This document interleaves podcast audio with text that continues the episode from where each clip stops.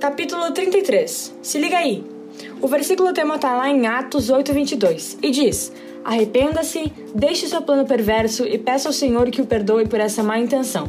Então, existem épocas em nossa vida que a gente é atraído por coisas que não vão nos trazer benefício nenhum.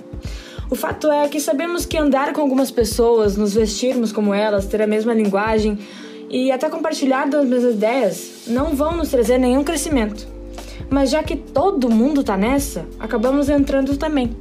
Às vezes a gente nem concorda com o que a gente faz, mas acabamos sendo tão influenciados que a gente se escraviza.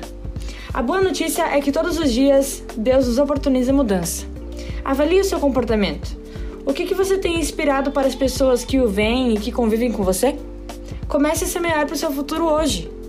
Não permita que, que a onda do momento, que a modinha do momento, faça de você um desesperado que só pensou em viver o momento. Seja diferente, sim, mas diferente do que a maioria quer forçar você a ser e fazer. Descubra e seja o que Deus quer que você seja. Um ótimo exemplo a seguir é Paulo.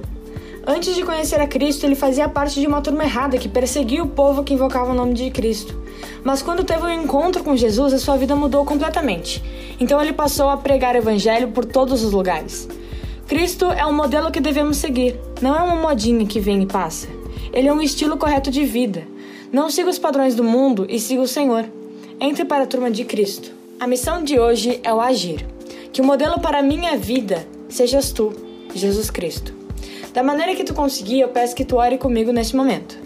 Querido Deus, eu quero me comportar de modo digno de um filho de Deus.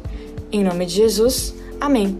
E a nossa palavra final está lá em 2 Timóteo 1,13. E diz assim: Tome como modelo os ensinamentos verdadeiros que eu lhe dei e fique firme na fé e no amor que temos por estarmos unidos com Cristo Jesus. Até a próxima!